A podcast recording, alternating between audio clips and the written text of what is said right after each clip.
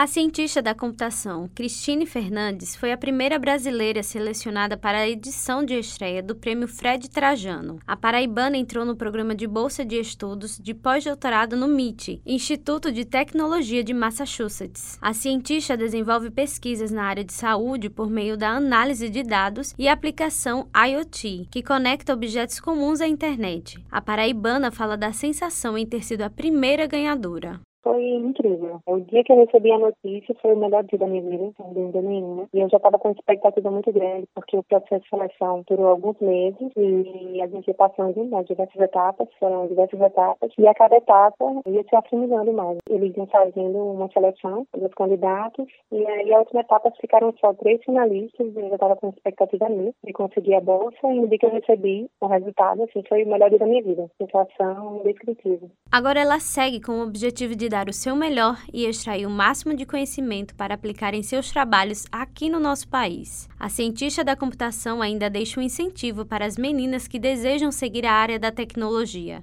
A mensagem que eu posso deixar para as meninas é que elas investam nessa carreira, que é uma carreira muito promissora e que tem espaço para nós, mulheres. E quando eu comecei, é, tinham poucas mulheres. Eu lembro que na minha turma só eram cinco mulheres, numa turma de 30 pessoas. E a gente não tem tantas referências. Eu acho que na graduação eu tive no máximo uma professora e na pós-graduação eu tive tido duas ou no máximo três. Mas mesmo com poucas referências como a gente tem aqui no Brasil, é muito importante investir nessa área porque com certeza tem espaço para gente. O prêmio Fred Trajano foi organizado pelo Hospital Albert Einstein em parceria com o CEO do Magazine Luiza. Evelyn Lima para a Rádio Tabajara, uma emissora da EPC, Empresa Paraibana de Comunicação.